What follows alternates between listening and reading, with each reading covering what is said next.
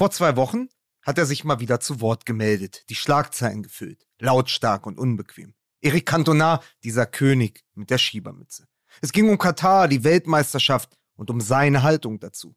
Um ehrlich zu sein, sagte Cantona, da ist mir die nächste Weltmeisterschaft egal, es ist keine richtige WM für mich, ich werde sie mir auch nicht anschauen. Und mal wieder stand er für das Gute im Fußball, auf der richtigen Seite. Das war nicht immer so. Denn Cantona pendelte zwischen Darling und Dämon, zwischen Genie und Wahnsinn.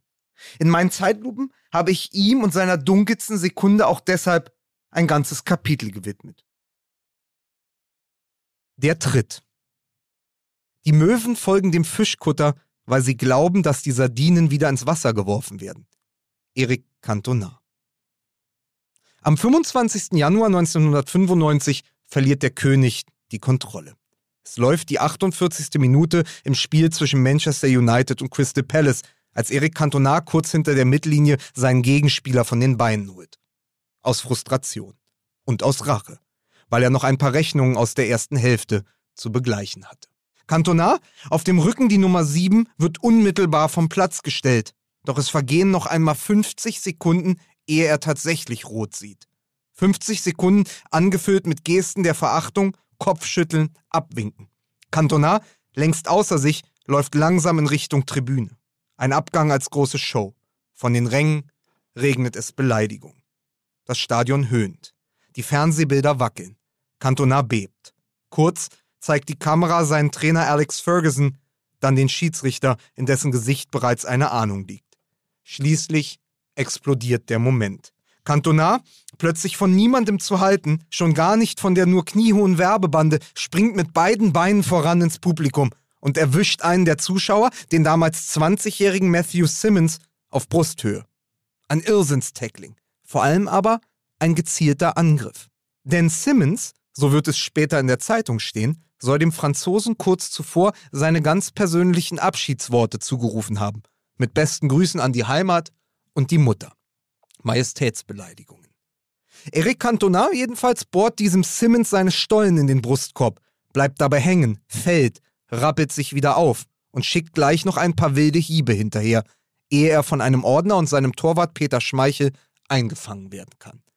Dann endet das Video. Mehr als ein Vierteljahrhundert ist seither vergangen, doch die Bilder aus dem Selhurst Park haben nichts von ihrer Wucht verloren. In der großen Sammlung der Skandale, der Exzesse und durchgebrannten Sicherungen hängt Cantonas Tritt heute gleich neben den Porträts von Paul Gascoigne, Roy Keane oder Vinnie Jones. Neben all den Inselbegabungen, die auf dem Platz genauso zu Hause waren wie hinterher im Pub. Er hängt dort neben Greg Bellamy, der seinen Mannschaftskollegen Jan Arne Riese während einer Sauftour mit einem Golfschläger verprügelt hatte, weshalb ihm später der vielleicht schönste, weil britischste Spitzname aller Zeiten verliehen wurde. The Nutter with the Putter. Auch das eine Auszeichnung. Bellamy, das kann man so sagen, hatte sich selbst zum Ritter geschlagen. Und er hängt natürlich auch neben dem übergroßen Wandgemälde, das Sinedin Sidan 2006 in Berlin mit der Stirn gemalt hat. Der Kopfstoß. Wut auf Öl. Es sind Szenen, die überdauert haben, denn Bilder wie diese machen etwas mit uns. Wer sich die Fernsehübertragung von damals heute noch einmal anschaut, wird erst vom Unglauben übermannt und dann von einer gierigen Faszination, die sich anschleicht. Die alte Hexe Schaulust. Die Kommentare unter den Videos erzählen davon. Cantona, dieser gallische Hahn, den Kragen jederzeit aufgestellt wie ein Kamm, hat Hass gesät. Hier aber erntet er Applaus. Ganz so, als habe er gerade im Moment des Totalausfalls den Sockel seines Denkmals gegossen. Classic, schreibt einer. King Cantona, ein anderer. Die Verehrung für den König, sie ist mit der Zeit eher gewachsen. Wir sehen ihn, den Sprung, den Wahnsinn in seinen Augen. Wir sind fassungslos, aber wir können uns nicht von ihm lösen. Weil wir genau darauf warten. Weil es sich gut anfühlt, wenn die Männer da unten nicht mehr Herr ihrer selbst sind. Wenn der Doktor zum Mister wird. Nicht mehr Gentleman nur, plötzlich Boxer auch. Wenn es knallt und zischt und dampft, Faust auf Faust. Wenn die ansonsten auf Hochglanz polierte Schale des Sportlers plötzlich Risse bekommt und sich dahinter das Menschliche offenbart. Das Hässliche, das Kaputte. Dieser Einblick, dieses öffentliche Seelenlimbo kitzelt uns an einer Stelle, die wir sonst verleugnen. Dann wird der Gang ins Stadion zum Schattenboxen mit den niederen Instinkten. Dann durchdringt uns etwas schön Schauriges. dann glimmt etwas in uns. Adrenalinspiegelneuronen. Denn auf den Rängen sind wir dumm wie Brote und Spiele. Aber noch etwas anderes stimmt. Der Abgrund, machen wir uns nichts vor, ist der vielleicht einzige Ort, an dem eine Begegnung plötzlich möglich erscheint, weil die Kreisliga dort von der Champions League nur noch einen Faustschlag, einen Fehltritt entfernt ist. Schau mal, Bruder, die sind ja auch nicht anders als wir, schlagen ihn lang, schlagen über die Stränge. Auch diese Typen, millionenschwer und vom Fußballgott mit Talent gesegnet, müssen morgens um fünf mit dem Schweinehund vor die Tür. Sie dann, das sagt er hinterher selbst, wollte im Berliner Olympiastadion die Ehre seiner Familie verteidigen, weil Materazzi seine Schwester beleidigt hatte. Was tatsächlich so klang, als hätte er, Weltfußballer und Werbeträger immerhin, gerade in einem Weddinger Käfig um eine Fanta und ein bisschen Gras gespielt und nicht zehn Kilometer entfernt im Olympiastadion um die Weltmeisterschaft. Im öffentlichen Kontrollverlust zwischen Häme und Mitleid entsteht deshalb so etwas wie Nähe, die großen Gefühle für den kleinen Mann. Wir können sie nachempfinden. Wir waren schon immer eher Rocky als Maske, eher McEnroe als Sampras. Natürlich leiden wir mit den Helden, klatschen bierselig im Konfettinebel, zählen weiße Westen und hängen an sauberen Fassaden. Doch hinter jedem ordentlich gefalteten Lächeln lauert doch immer die Sehnsucht nach der dunklen Seite. Wir zittern mit John McClane und überlegen trotzdem, wie es wäre, mit Hans Gruber, der alten Schweinebacke, einmal um die Hochhäuser zu ziehen. Einmal über das Ziel hinauszuschießen. Da sind wir moralisch gefangen zwischen Gut und Böse. 90 Minuten echte Gefühle. Die echten Idole sind deshalb im besten Falle beides, Genie und Wahnsinn, Held und Schurke. In ihnen toben die Gegensätze und wir schauen ihnen gern dabei zu, stellen den Kragen auf und gockeln über den Ascheplatz, zahlen die rote Karte dann selbst. Kurzschlussoffensive. Nun aber gibt es Profis, ehemalige Helden, die genau daran zerbrechen. Am Skandal, an der Wut, den Dämonen.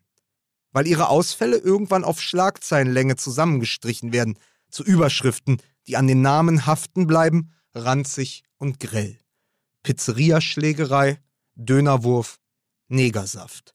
Ihre Karrieren enden dann nicht selten im Dschungel, zwischen Schlagerstars und Laiendarstellern, zwischen den Phantomen einer sehr deutschen Seifenoper, wo sie, abgehalftert am Lagerfeuer, noch einmal eine ganz andere Schaulust bedienen, noch einmal ganz andere Prüfungen bestehen müssen.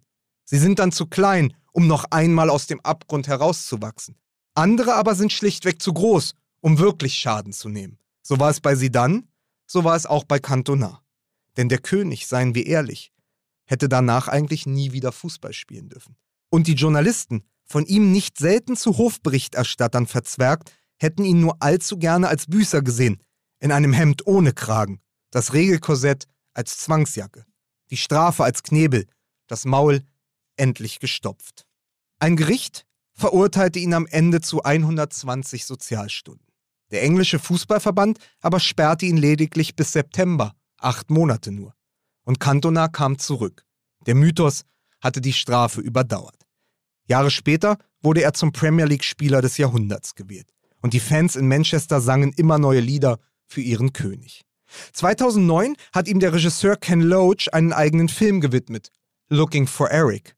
Cantona, der sich selbst spielt, steht dort plötzlich im Raum, als wäre er aus seinem Poster gesprungen. Eine Erscheinung natürlich, ein französischer Geist aus der Flasche, ein bezauberndes Genie. Und spricht im Laufe der Geschichte den vielleicht schönsten, weil treffendsten Satz seiner Karriere selbstironisch bis zur Ernsthaftigkeit. Sein französischer Akzent schwer in den englischen Silben. I am no man, sagt er also. I am Cantona. Dann vergehen stille Sekunden, in denen seine Züge jede Härte verlieren. Ein echtes Schauspiel. Dann lacht er. Im Sommer 2019 wurde Eric Cantona mit dem President's Award der UEFA ausgezeichnet. Unter anderem auch, so hieß es offiziell, für seine beispielhafte persönliche Tugend. Noch Fragen? Nein aber nochmal die große Bühne. Cantona, der mittlerweile einen grauen Vollbart und dazu meist eine graue Schirmmütze trug, sah dort oben aus wie der Veteran seines eigenen Krieges und hielt eine ebenso kritische wie kryptische Rede zur Gegenwart über die Wissenschaft, die Zellteilung, das Alter, Verbrechen und Kriege. Vielleicht, so der Gedanke, machte er sich einen Spaß, führte er nun die Zuschauer vor, wie damals, 1995, auf der Pressekonferenz nach seinem Tritt, nach all den Urteilen als er sich erklären sollte, als alle eine Entschuldigung erwarteten, er stattdessen aber von Möwen und Fischkuttern sprach und die anwesenden Journalisten mit einem einzigen Gleichnis aus dem Gleichgewicht brachte. Eine Improvisation des Impulsiven. Oder aber, auch eine Möglichkeit, er hatte nun doch den Verstand verloren. Genie und Wahnsinn, auf der Bühne nah beieinander, Eric Cantona, auf der Bühne ganz bei sich. Unten im Publikum saßen derweil Cristiano Ronaldo und Lionel Messi und starrten fragend in den Raum. Ihnen ging es wie allen anderen an diesem Abend. Sie waren fassungslos, sie verstanden ihn nicht, aber sie konnten sich nicht von ihm lösen.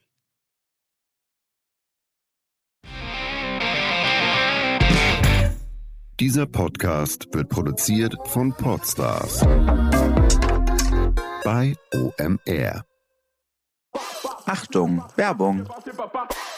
Hey ihr Lieben, heute haben wir etwas ganz Besonderes für euch, eine exklusive Einladung, Teil unserer Umfrage zu werden. Eure Meinung ist uns super wichtig, denn sie hilft uns, den Podcast noch besser und interessanter für euch und unsere Werbepartner zu gestalten. Die Teilnahme ist ganz einfach und nimmt nur wenige Minuten eurer Zeit in Anspruch. Unter allen Teilnehmenden verlosen wir dreimal AirPods Pro der zweiten Generation. Also, wenn ihr Lust habt, Teil der Podcast-Familie zu sein und direkten Einfluss zu nehmen, dann macht mit bei unserer Umfrage. Den Link zur Umfrage und die Teilnahmebedingungen für die Verlosung findet ihr im Linktree in den Show Notes und auf podstars.de slash yumyum. Die Yum Yum Hustlers zählen auf euch.